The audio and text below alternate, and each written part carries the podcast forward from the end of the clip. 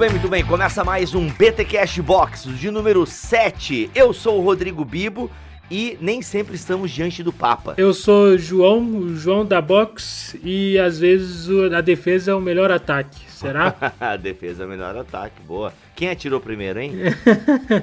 Bom, eu sou Maurício Zagari e, como diria Antoine de Saint-Exupéry, você é responsável por aquilo que cativa. Olha. Seja, e aí eu acrescento, seja com gentileza ou não. Olha aí! Gente, estamos aqui em mais um BT Cash trazido pela Box 95, o seu clube de leitura reformado, e hoje nós vamos falar sobre apologética. Você que acompanha o Bibotal que tá pensando, ué, mas de novo apologética? Teve aí um tempo atrás. Gente, apologética é um assunto gigante, dá para tratar de muitas coisas. Obviamente que aqui a gente vai também dar algumas introduções, afinal tem pessoas que não ouviram o outro episódio, mas fica tranquilo que terá coisa nova. E você que já ouviu o episódio passado, tenho certeza que relembrar é viver novamente, como já diria Clarice Lispector. Brincadeira, não sei quem é que disse isso. Mas olha só, pessoal. E a gente vai direto pro assunto, porque os recados da Box 95 ficam para depois do episódio. E é claro, se você curte a gente, você vai também ouvir os recados da caixinha.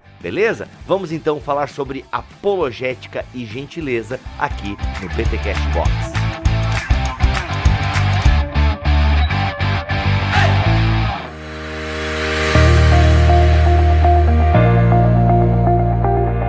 É isso aí, Bibo. Estamos aqui para conversar sobre apologética com Maurício Zagari. E Maurício Zagari é uma, é uma presença muito especial aqui com a gente e não é por acaso que ele está aqui. Afinal, vamos mandar um livro neste mês de junho que é lançamento pela Mundo Cristão. Então fique ligado, você que é associado da Box, talvez você queira pausar um pouco este episódio e voltar a ouvir quando essa caixa chegar, porque daremos spoilers sim, senhor. E o livro é muito legal, é um livro muito interessante, de um autor muito interessante que eu não conhecia, mas o Maurício Zagari está aqui para nos auxiliar nessas reflexões sobre apologética. Seja bem-vindo, Maurício. Obrigado, querido. Obrigado, João. Obrigado por estar aqui com, com o Bibo também. E espero poder contribuir aí dentro daquilo que a gente puder. Com certeza, com certeza você vai contribuir, afinal você é um cara que tem pensado muito sobre esse tema do livro, né? Assim, eu que acompanho as suas redes sociais, tive o prazer de te conhecer pessoalmente, sei que você se dedica a pensar sobre isso. E o Dallas Willard, como eu disse, um autor que eu não conhecia, mas já estou interessado nele, ele foi ele lecionou filosofia na Universidade do Sul da Califórnia até morrer em 2013. Então veja bem, ele, ele faleceu em 2013. Este livro está sendo lançado agora porque ele é uma compilação feita pela filha dele. Ele tinha alguns inscritos, ele deu umas palestras. A filha falou: Nossa, a gente devia é, transformar em livro. E nesse processo, o pai dela teve um câncer, acabou falecendo, infelizmente, mas ela conseguiu concluir uh, os apontamentos que ele deixou, porque com base no que ele já tinha escrito e tudo mais. Então, o livro do mês é de Dallas Willard, A Gentileza que Cativa, Defendendo a Fé como Jesus Faria. Olha aí. O Maurício, o A Grande Omissão ela foi lançado por vocês, que foi o primeiro livro que eu tive contato dele. Isso. A Grande Omissão. Isso, e teve alguns livros deles que são clássicos já, né? Você tem A Grande Omissão, você uhum. tem A Renovação do Coração, A Conspiração Divina. É, o Dallas. Conspiração Divina, Isso. cara. Esse é o Sermão da Montanha, não? É que ele faz análise? É, é um livraço, sabe? Eu acho que é. o Dallas Willard, ele é uma pessoa não muito conhecida no meio reformado e é uma pessoa que tem que ser conhecida, porque os escritos dele são maravilhosos. E, e aqui te, cabe até uma, uma curiosidade, né? Pra, porque existe, a gente sabe que às vezes algumas pessoas acham que por serem reformadas tem que ler livros só de reformados. E, e, eu, não, eu pessoalmente não acredito que tem que ser assim. Você tem que ler livro de todo mundo e fazer a dialética que vai você tirar aquilo que vai ficar para a tua vida. Porque uma curiosidade é que o Dallas Willard ele era arminiano. Então ele, ele uhum. sempre foi arminiano e e continuista. Isso, continuista e deixa uma contribuição maravilhosa para a Igreja de Cristo. A gente não pode ter essa visão de que só o cara reformado escreve livros bons. A gente tem que ver pessoas que acreditam em outras linhas e que têm excelentes contribuições para dar. E a própria literatura uhum. do Dallas Willard está aí, né, o legado que ele deixou, E assim, é inquestionável a qualidade do material, a reflexão teológica dele, a ser lida por todos, absorvida por todos. Evidentemente, cada um faça a sua dialética e tire o que de melhor ele teve é. para dar. Eu não sei se a gente poderia começar o nosso papo falando dessa dificuldade que a gente tem na busca pela verdade, não necessariamente a busca, vai, porque isso seria um outro, um outro assunto, mas nós queremos defender a verdade. Como é que a gente lida com a apologética diante e gentileza, né, para pegar aí o tema do livro que, que vai ser lançado pela Box junto com a Mundo Cristão aí na caixa de junho, né? Como é que a gente lida com isso? É, tem sentido a minha pergunta? Porque a gente quer defender a verdade. Mas como a gente defende a verdade diante de tantas variações dessa verdade dentro do próprio bojo do cristianismo protestante? Vou até Vou até fazer um recorte teórico aqui, não vou nem falar do cristianismo de maneira geral, do cristianismo protestante herdeiro da reforma. Como é que a gente lida com essa tensão? Esse é um problema que precisa ser enfrentado mesmo, porque a impressão que eu tenho é que a gente perde muito tempo gastando energia é, discutindo uns com os outros, querendo converter quem já é cristão e não se dedica a converter cristãos. Um fenômeno muito comum de se observar em algumas igrejas hoje é esse de as pessoas irem para uma mudarem de uma igreja para outra e algumas igrejas crescerem com base na chegada de pessoas que já são crentes e estão decepcionadas com outras igrejas. Eu não estou dizendo que isso é errado, uhum. mas às vezes é ruim uma igreja se conformar só com isso, né? É, é, infelizmente é, é, um, é um fenômeno comum observar isso. Qual a porcentagem de pessoas que entraram na igreja por batismo e profissão de fé?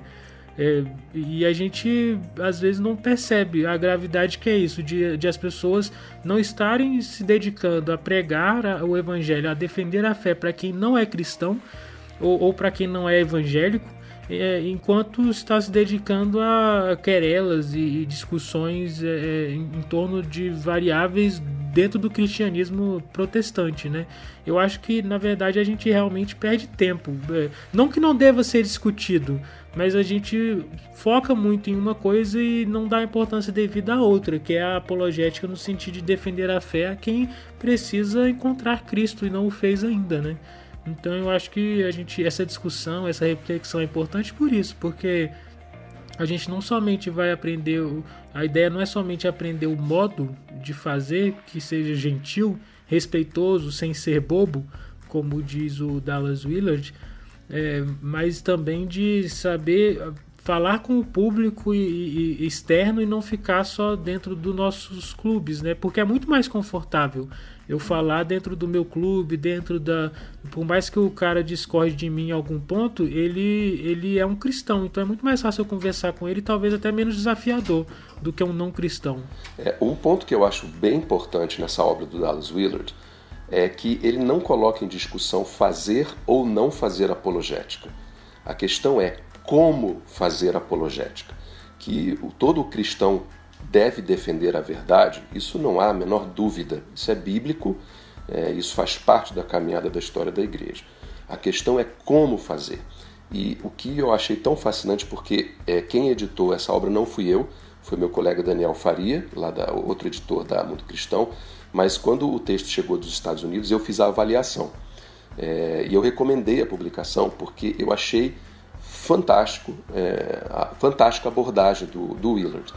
A, a grande questão é que existe um pensamento equivocado que você fazer apologética é você brigar, é você ofender, é você é, ser sarcástico, debochado que é você ir para um programa de televisão de debate e você ficar fazendo de tudo para ridicularizar o seu oponente que não pensa como você.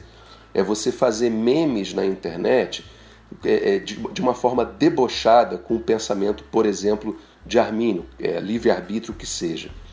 A grande questão que as pessoas não param para pensar é que isso não é fazer apologética. E eu posso, se vocês quiserem, inclusive dar base bíblica para o que eu estou dizendo.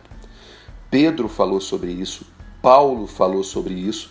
Né? Então, se eu puder discorrer sobre isso aqui agora, eu vou pegar duas passagens da Bíblia onde você vê é, onde Pedro primeiro e depois Paulo falam sobre como você deve fazer apologética.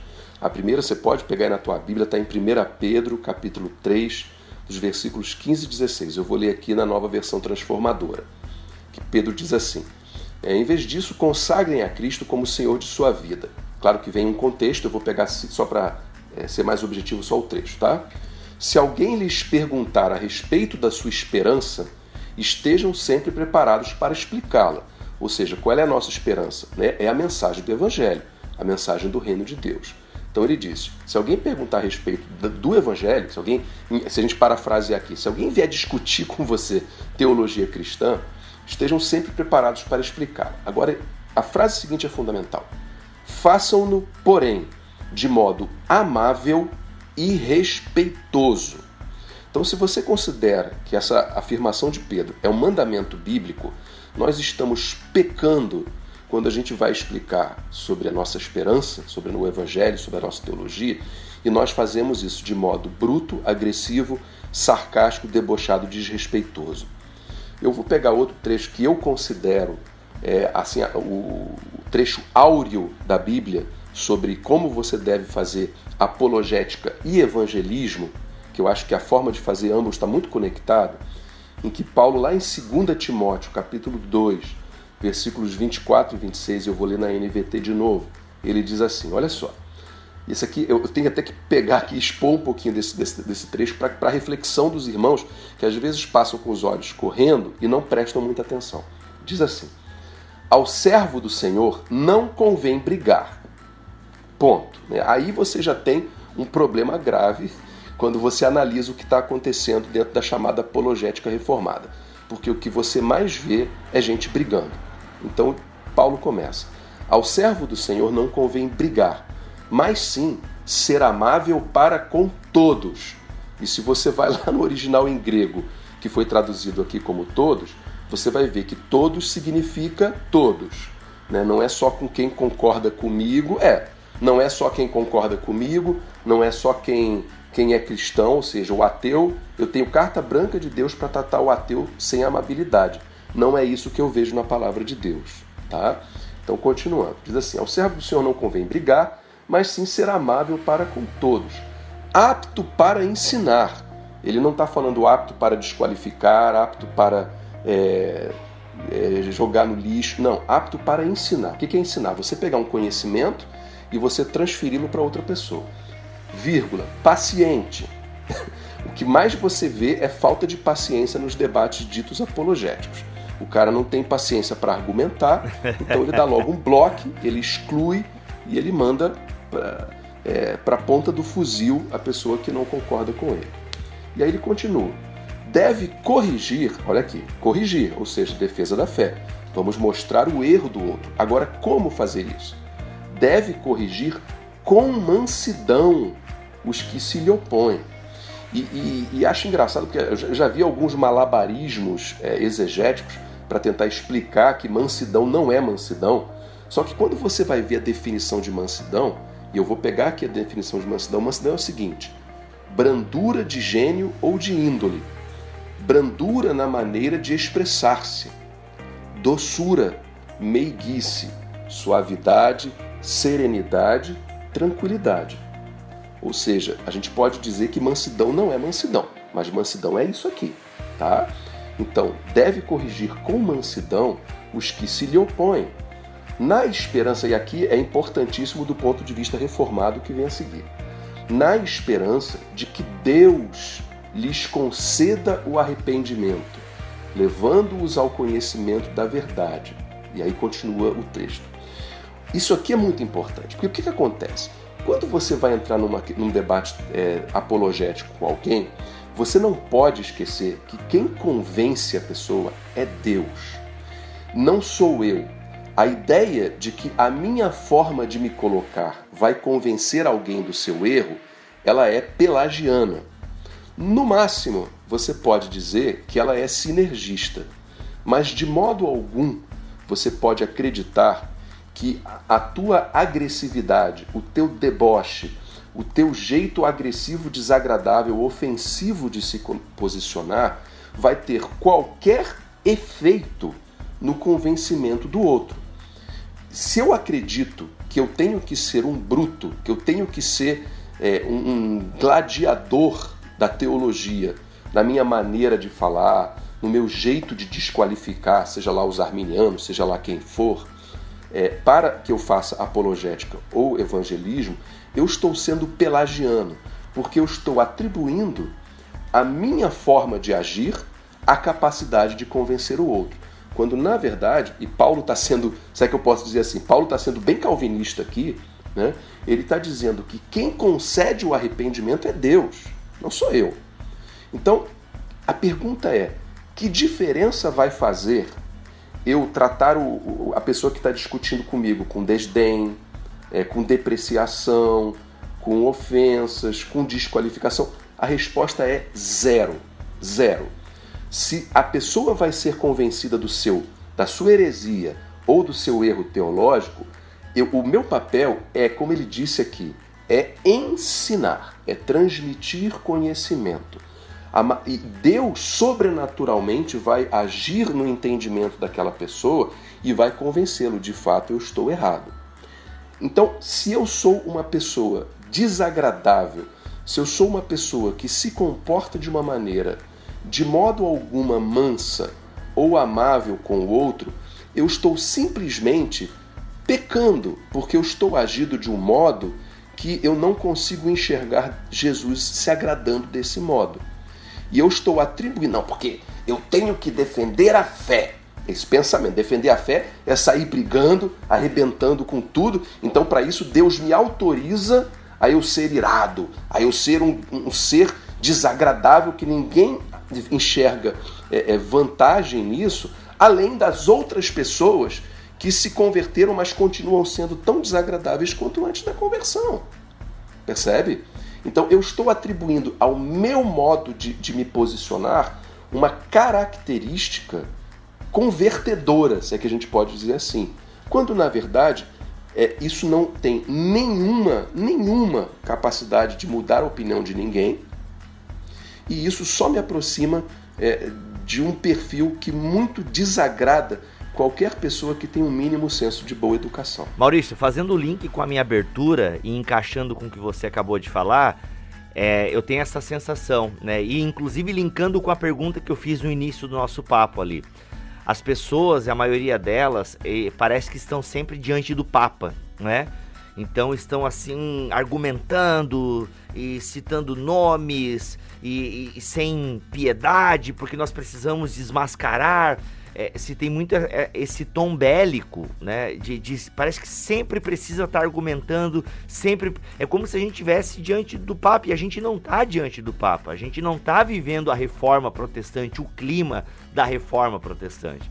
É, e aí, como o João disse, respondendo a minha pergunta, a gente acaba gastando muito fôlego, sem educação, com raiva, sem paciência, né? E, e debatendo entre a gente nessa apologética beligerante, né? Bélica, com linguagem bélica.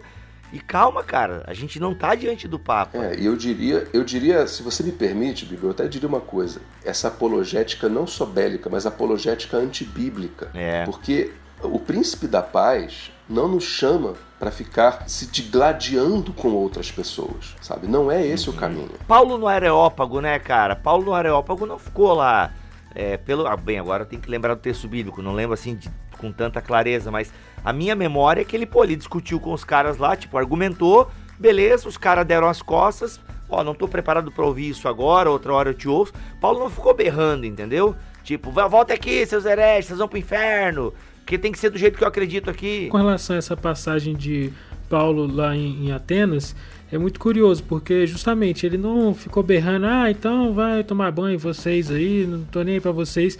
É, o texto diz que quando ele chegou em Atenas, ele viu o tamanho da idolatria que ele que, que se encontrava lá na cidade, ele ficou irado, ele, ele ficou furioso né, diante do, do, enfim, da intensidade da idolatria que as pessoas tinham lá.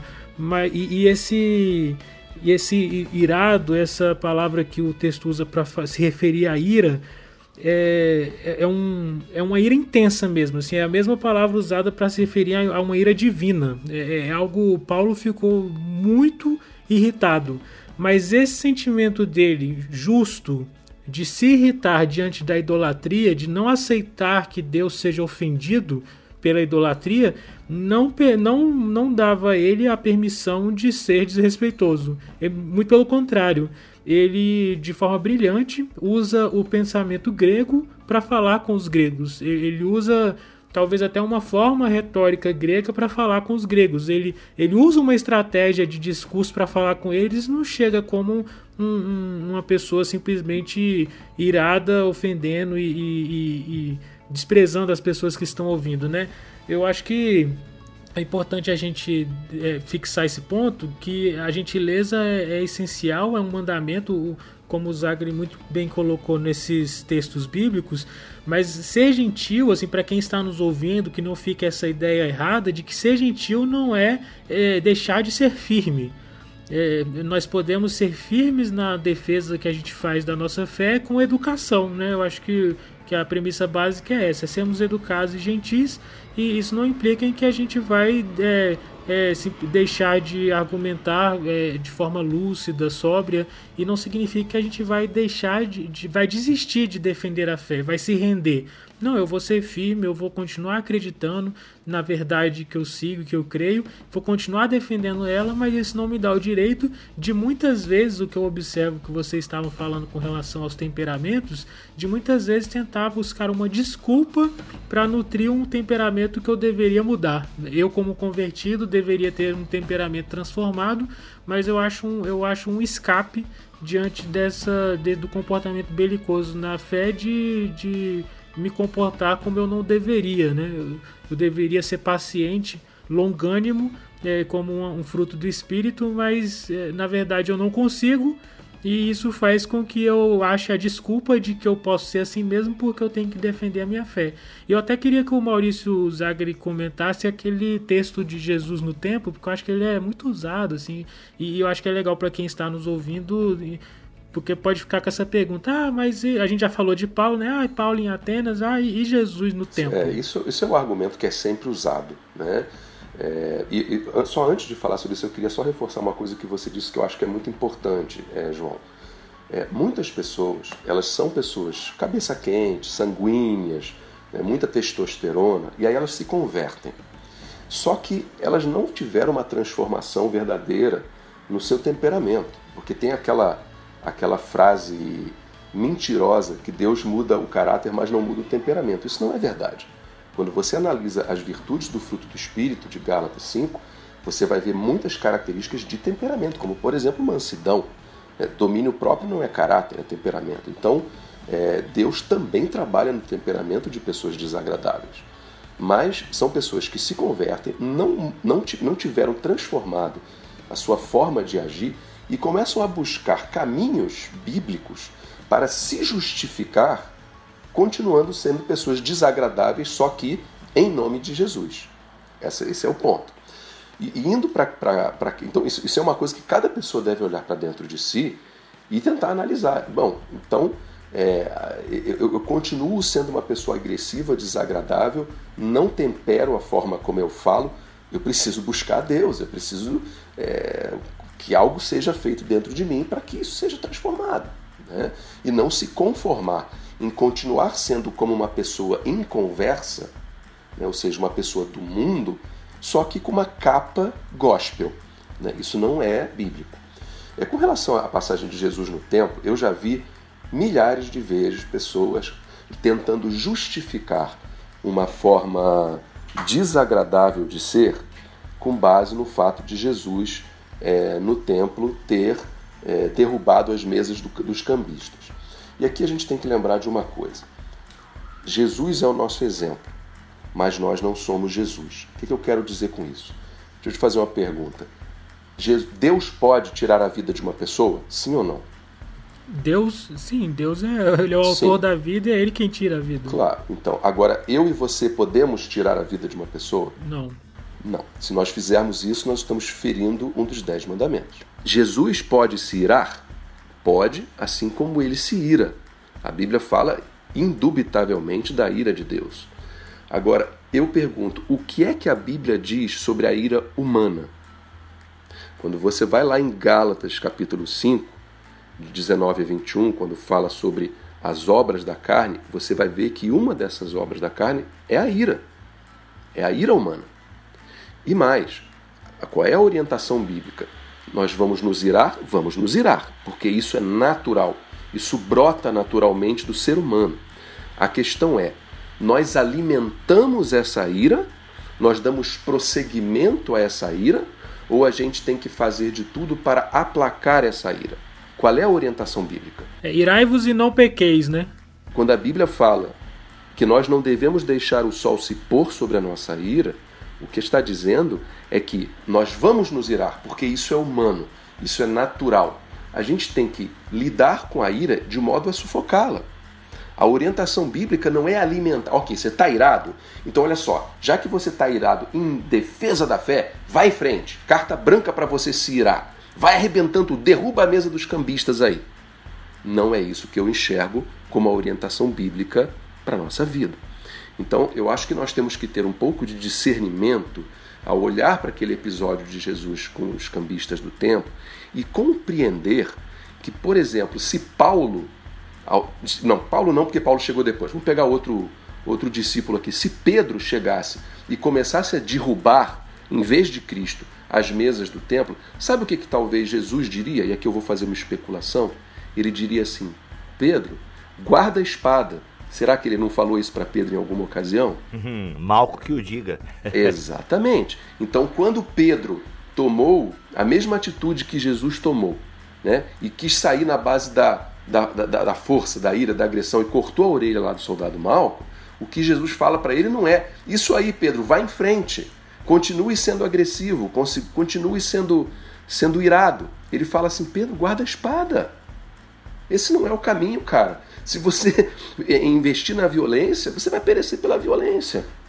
Entende? Então, a minha visão, claro que pessoas vão discordar de mim, mas a minha visão é que é, o episódio dos cambistas não nos autoriza de forma alguma a nós agirmos daquela maneira, sabe? Eu não posso pegar o, o comportamento de Deus, é, ah, Deus matou Ananias e Safira, pumba, caíram fulminados. Então tá bom, o cara chegou aqui, mentiu para o Espírito Santo na minha frente, eu vou pegar uma arma, vou dar na cabeça dele, porque Deus me autorizou a fazer dessa maneira. Isso é uma visão muito limitada do Evangelho sabe? Não é, o caminho não é esse. É, fora que tira a passagem do contexto, né? Toda a, a atividade parabólica. É, mas aí tem uma questão interessante que é o subtítulo do livro, né? Que a gentileza que cativa defendendo a fé como Jesus faria. mas e aí? Não, mas eu, mas eu não vejo, eu não vejo nenhuma contradição. Uhum. Sabe? Não vejo nenhuma contradição. Uhum. Eu acho que nós temos que entender qual é a mensagem do Evangelho. O Evangelho é uma mensagem de ódio o evangelho é uma mensagem de, de ira. Uhum. Quando a gente fala sobre a mensagem da cruz, a gente está falando sobre uma mensagem de, de separação, de condenação. E um ponto também, Maurício, Entende? que dá para a gente colocar aqui é a questão do, do ministério de Jesus. Né? Jesus tem um ministério muito voltado para uh, os judeus. Né? Então, até a própria ação de Jesus no templo é uma atitude parabólica, digamos assim. Né? Jesus amaldiçoa a figueira para dizer o que ele vai fazer com o templo. Aí ele faz toda aquela purificação no templo também como uma mensagem. Né? Ali Jesus está agindo como um profeta. Né? Então tem algo específico, algo orientado, mandado pelo próprio pai dele. Né? Então a gente não pode pegar essa atitude de Jesus e achar que ela se aplica. Né? Eu penso que o modelo que Jesus reproduz para nós é, é, fica muito claro no tratamento que ele tem com os pecadores. Né? O fariseu é um pecador, e a prostituta também é uma pecadora. Mas o tratamento que Jesus tem com a prostituta, muitas vezes, é, é bem diferente do tratamento que ele tem com alguns fariseus. Né? Com os fariseus ele fala raça de víboras, ele... só que tem, tem um propósito muito claro ali, e que esse propósito, como o Maurício mesmo está é, é, tá dizendo, não cabe a nós. Com certeza. Né? Agora quer dizer que eu tenho fariseus no nosso tempo, eu vou fazer como Jesus fazia com os fariseus. Não, peraí, meu irmão. É, e, e, e, tem não, uma outra coisa, é assim. Rodrigo. Eu acho que tem uma passagem que ela é muito, muito, muito esclarecedora, inclusive com relação a esse subtítulo do livro que o João mencionou, né? Defendendo a fé como Jesus faria. É a passagem de Cristo na cruz. Ele está diante de quem? Ele está diante dos religiosos judeus, aqueles que ele chamou de raça de víboras, né, que estavam ao pé da cruz ali, os sacerdotes, os fariseus, E ele está diante, inclusive, dos soldados romanos que o crucificaram. E aqueles judeus, aqueles mesmos judeus religiosos, eles estavam escarnecendo de Cristo, estavam ofendendo de Cristo, ofendendo Cristo, desculpa. E o que é que Jesus fala? Pai, perdoa. Por quê? Por quê? E essa fala de Cristo, meu Deus, ela, ela, ela dá para escrever livros e mais livros sobre isso. Eles não sabem o que fazem. O que, que significa eles não sabem o que fazem? Né? Significa que o entendimento deles para estarem fazendo aquela, tomando aquela atitude de, e a gente pode dizer assim, de ataque à fé, né? de ataque a Cristo, e consequentemente a mensagem de Cristo, porque foi a mensagem de Cristo que o levou à cruz, né? do ponto de vista é, dos do judeus de então, é, e ele é, entende que a percepção dessas pessoas era uma percepção equivocada e que elas estavam com aquilo que, até para usar um termo bíblico, né, é a mente cauterizada, ou seja, não tinham uma visão clara do que estavam fazendo. Eles tinham uma visão, digamos assim, em primeiro plano, porém não conseguiam ver o cenário maior. E aí qual é a reação de Cristo àquilo? Pai, perdoa. Eles são ignorantes, eles são nécios. Né? Eu, eu, tava, é, eu escrevi um livro que vai sair em novembro, não vou falar sobre isso agora, mas eu fui entrevistar um, um certo pastor pra, sobre para a realização dessa obra. E ele me falou uma coisa que foi muito interessante, me fez pensar.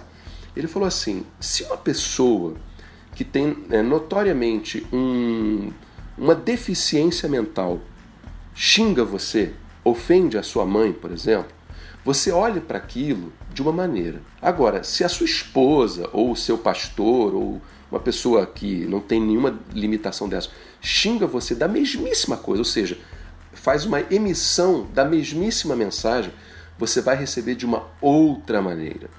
Então, a, a, a, a, forma como o outro é leva você a reagir de uma maneira diferente de que se aquele outro fosse uma outra pessoa com uma outra capacidade de discernimento. Então, a nossa reação a uma ofensa, ela vai ter tonalidades dependendo da situação em que está aquela pessoa que fez a ofensa. Né? Uma, eu me lembro, por exemplo, a minha avó, quando estava à beira da morte, já com a sua mente é um pouco é, debilitada, que ela jogava comida para o alto e tal, e eu não chegava e brigava com ela. Eu falava, vozinha, faz assim não, minha avó, isso aqui não é legal tal porque a gente entende a limitação do outro. Então eu acho que a gente tem que olhar também, quando a gente fala de apologética, com esse olhar que Cristo teve. Que ele olhou para os fariseus, ele olhou para os soldados romanos, e na, na cruz, em vez dele chamar eles de raça de víboras, tendo a percepção da, da, da, das limitações que aquelas pessoas tinham, que não enxergavam a verdade, ele vira para o pai e fala: Pai, perdoa. Tipo, eles não sabem o que fazem, eles não têm a, a capacidade de compreender isso nesse momento. E eu acho que isso é muito revelador para a gente. Eu acho que a gente também tem que olhar para as pessoas com quem a gente está fazendo apologética muito com essa visão. Porque a pessoa ainda não alcança. É aquela coisa, né, Rodrigo? Você hoje tem a mesma teologia que você tinha no início da sua caminhada cristã?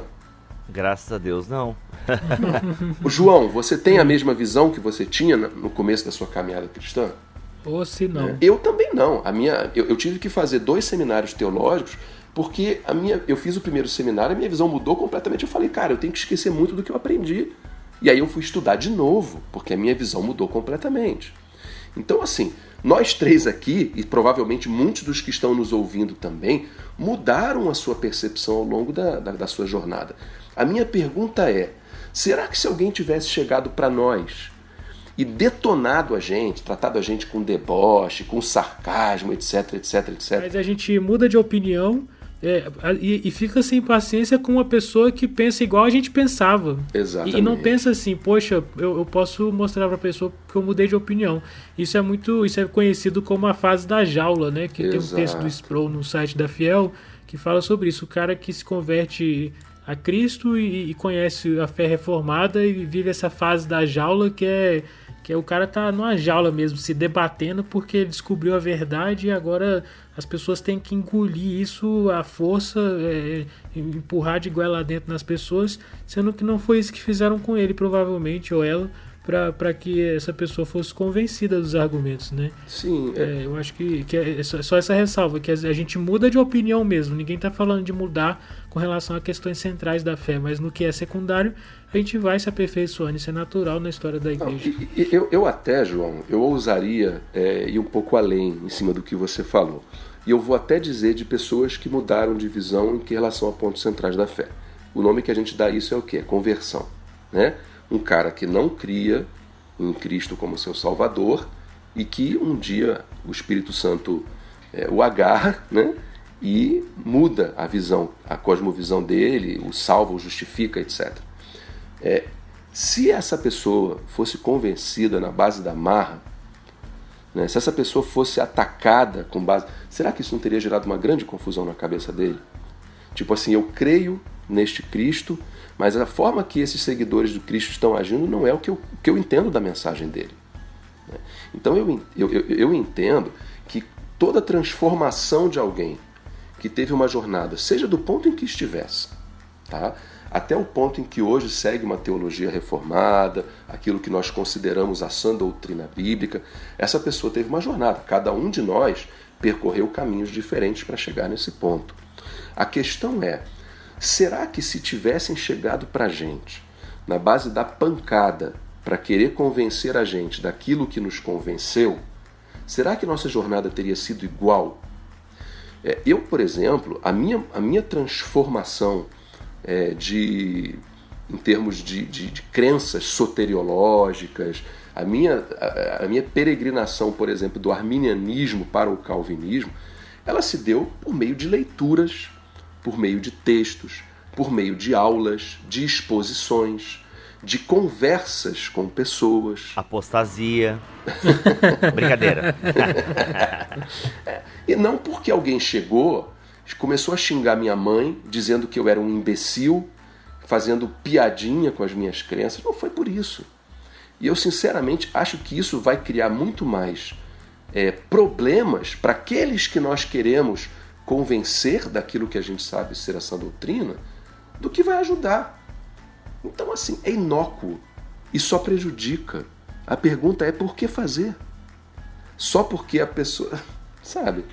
É, aí eu abro um parênteses é, dentro dessa pegada. Quando você coloca um meme, essa teologia memética, né?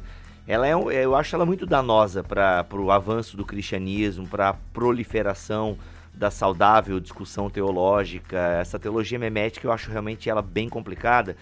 Por exemplo, assim, um cristão é, é ortodoxo, eu diria assim, ele tradicionalmente ele será contra a prática uh, da homossexualidade. Isso é meio que consenso, né? É onde quase todo mundo concorda com o Silas Malafaia, para brincar aqui, tá? Não com a postura dele, mas ok, somos contra. É, eu, eu, acho que o ponto é justamente esse, né? A gente concorda com o Silas, mas não concorda com a forma. Isso, então assim, esse é o ponto. Então assim, a gente é contra a prática da homossexualidade. Ok, isso é quase consenso entre o cristianismo ortodoxo. Agora, só porque eu sou contra, eu vou pegar uma imagem, né, um, né, uma imagem com uma figura, por exemplo, assim, uma que eu vejo que é clássica, que rola no Facebook. É, tá duas tomadas, né, o macho e a fêmea. Aí bem assim, ó, isso é, foi assim que Deus fez, o resto é gambiarra, né? Mano, você acha que um homossexual vai olhar essa imagem, esse meme e vai falar: caramba, é verdade, eu vou mudar a minha sexualidade. Muito obrigado por esse é. meme, né? Você eu acha... tava precisando disso para ser convencido. Né? Justamente. Né? Você acha que um cara vai olhar a sua imagem aí no Facebook dizendo: Ó, oh, é assim que Deus quer, Levítico 18, 22. Ó, oh, você gay, arrependa-se. Cara, ele vai olhar para esse teu meme e vai mandar você as cucuias, entende? Porque não acontece, a gente perdeu, sabe, o um problema da internet é isso.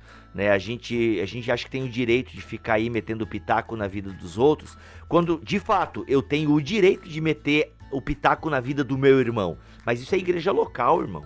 Sabe, a gente perdeu a dimensão da mesa, do café. Não, porque Paulo nas suas cartas mencionava pelo nome os hereges. Ah, irmão. Ah, não. Oh, pera, pera.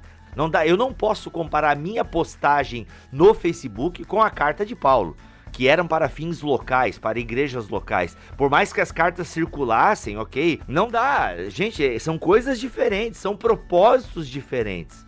Entende? Você não pode achar que a sua postagem genérica eh, tem o mesmo peso que Paulo escrevendo uma carta para uma igreja local para situações locais. A gente precisa tomar muito cuidado, precisa ter muita sabedoria. E eu acho que por, por isso que eu sou totalmente contra essas páginas da depressão, sabe? É, não sei o que que passa. Para mim são desserviços ao evangelho.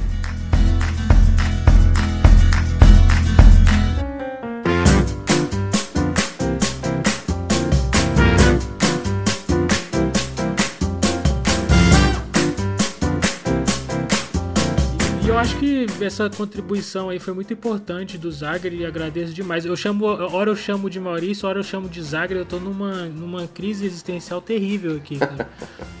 Não, tá tudo no pacote. Tá tudo no mesmo é... box.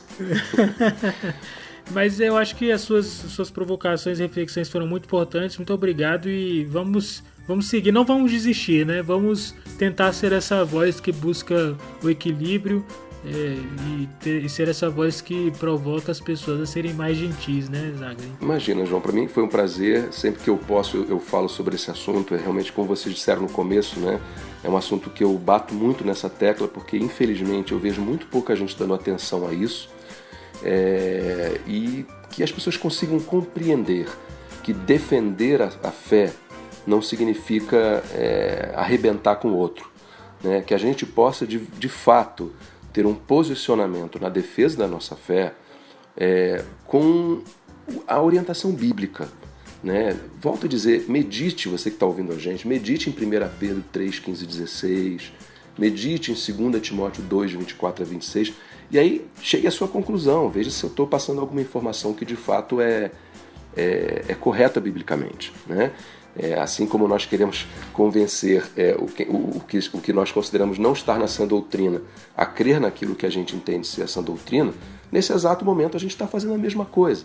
De repente a gente está falando para alguém que é muito agressivo, debochado, ofensivo, cabeça quente na hora de fazer a sua apologética, a sua, a sua, o seu evangelismo, e que Deus é, o chame a, a percepção de que esse caminho não é o caminho correto não é o melhor caminho, né? nem para dentro da igreja, nem intramuros, nem extramuros.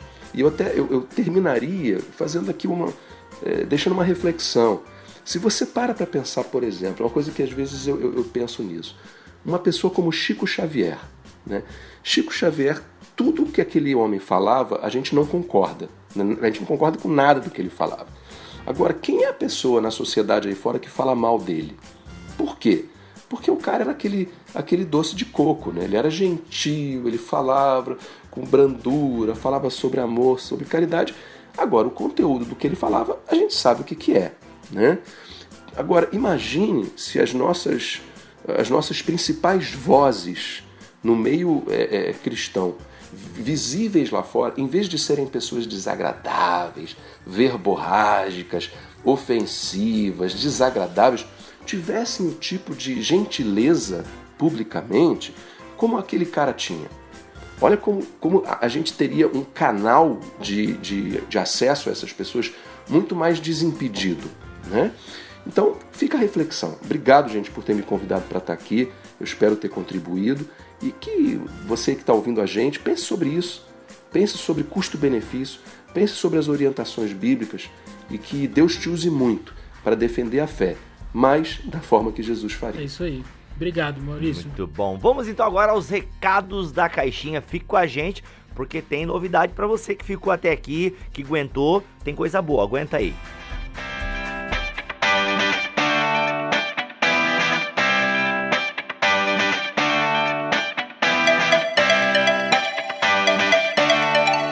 Recados da caixinha, João, no último BTcast Box, nós não fizemos o sorteio, acabamos esquecendo de fazer o sorteio que a gente tinha feito para geral, né? Aí a gente não fez o sorteio, vamos fazer agora. João, diga o número aí de 1 a 183. É, vamos lá, tá rodando aqui o, o, o negócio da bolinha e caiu a bolinha 93.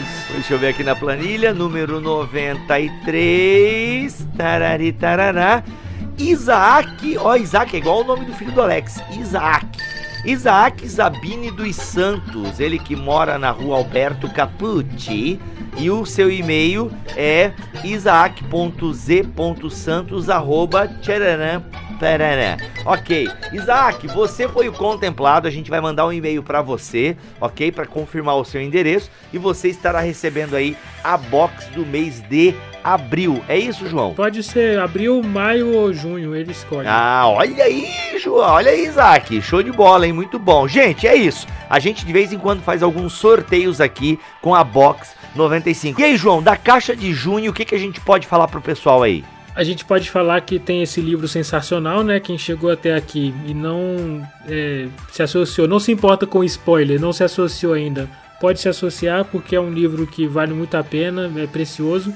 E, e a gente vai ter um 95 mais que é uma é, é, é uma espécie de reprise hum. de um 95 mais do ano passado que fez muito sucesso. Não é uma reprise porque não é igual, mas a ideia é a mesma. Então eu tenho certeza que o pessoal vai legal, pirar com o 95 bom, mais desse mês de junho e vai estar assim sensacional. E lembrando, pessoal, a gente já fa tem falado isso.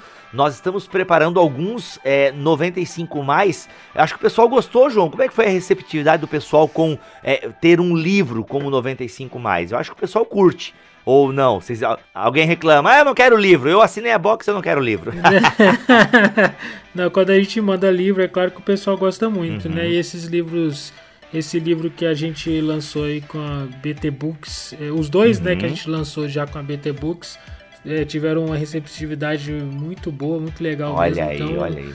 É, podem esperar que vem mais, mais, por aí. A equipe aqui tá trabalhando insanamente, escrevendo coisa muito boa, gente. Tá? Muito boa mesmo. Então aguarde. E sabe o que eu acho hum. legal, Bibo? Eu acho legal porque nós somos um clube reformado.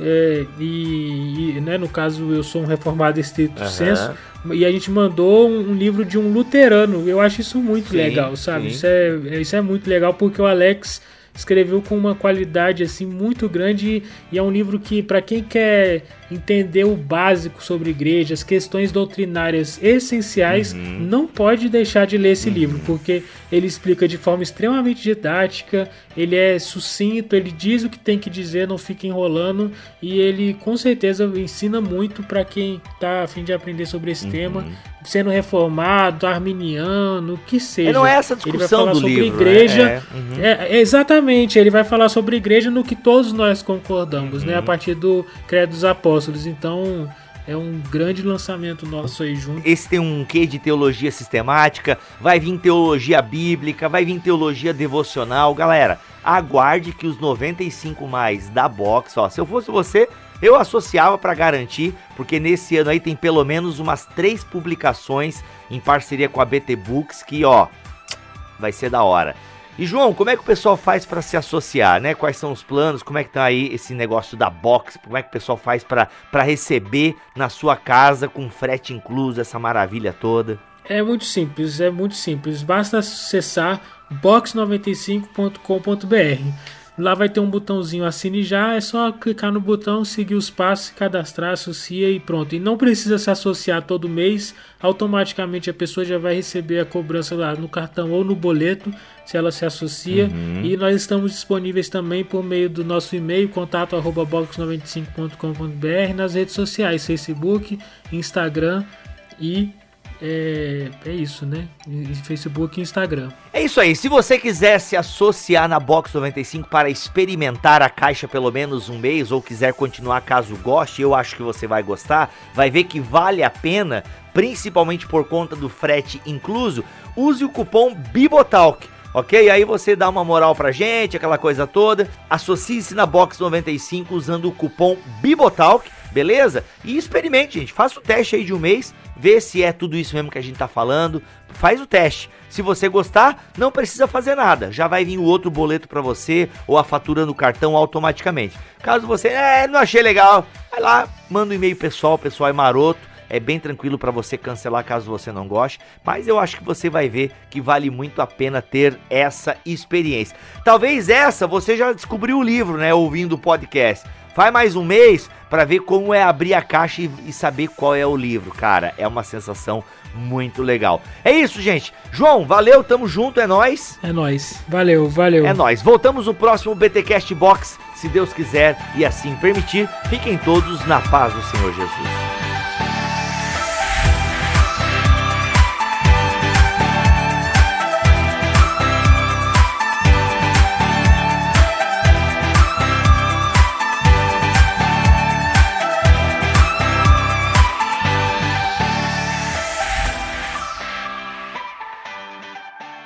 Este podcast foi editado por Bibotalk Produções.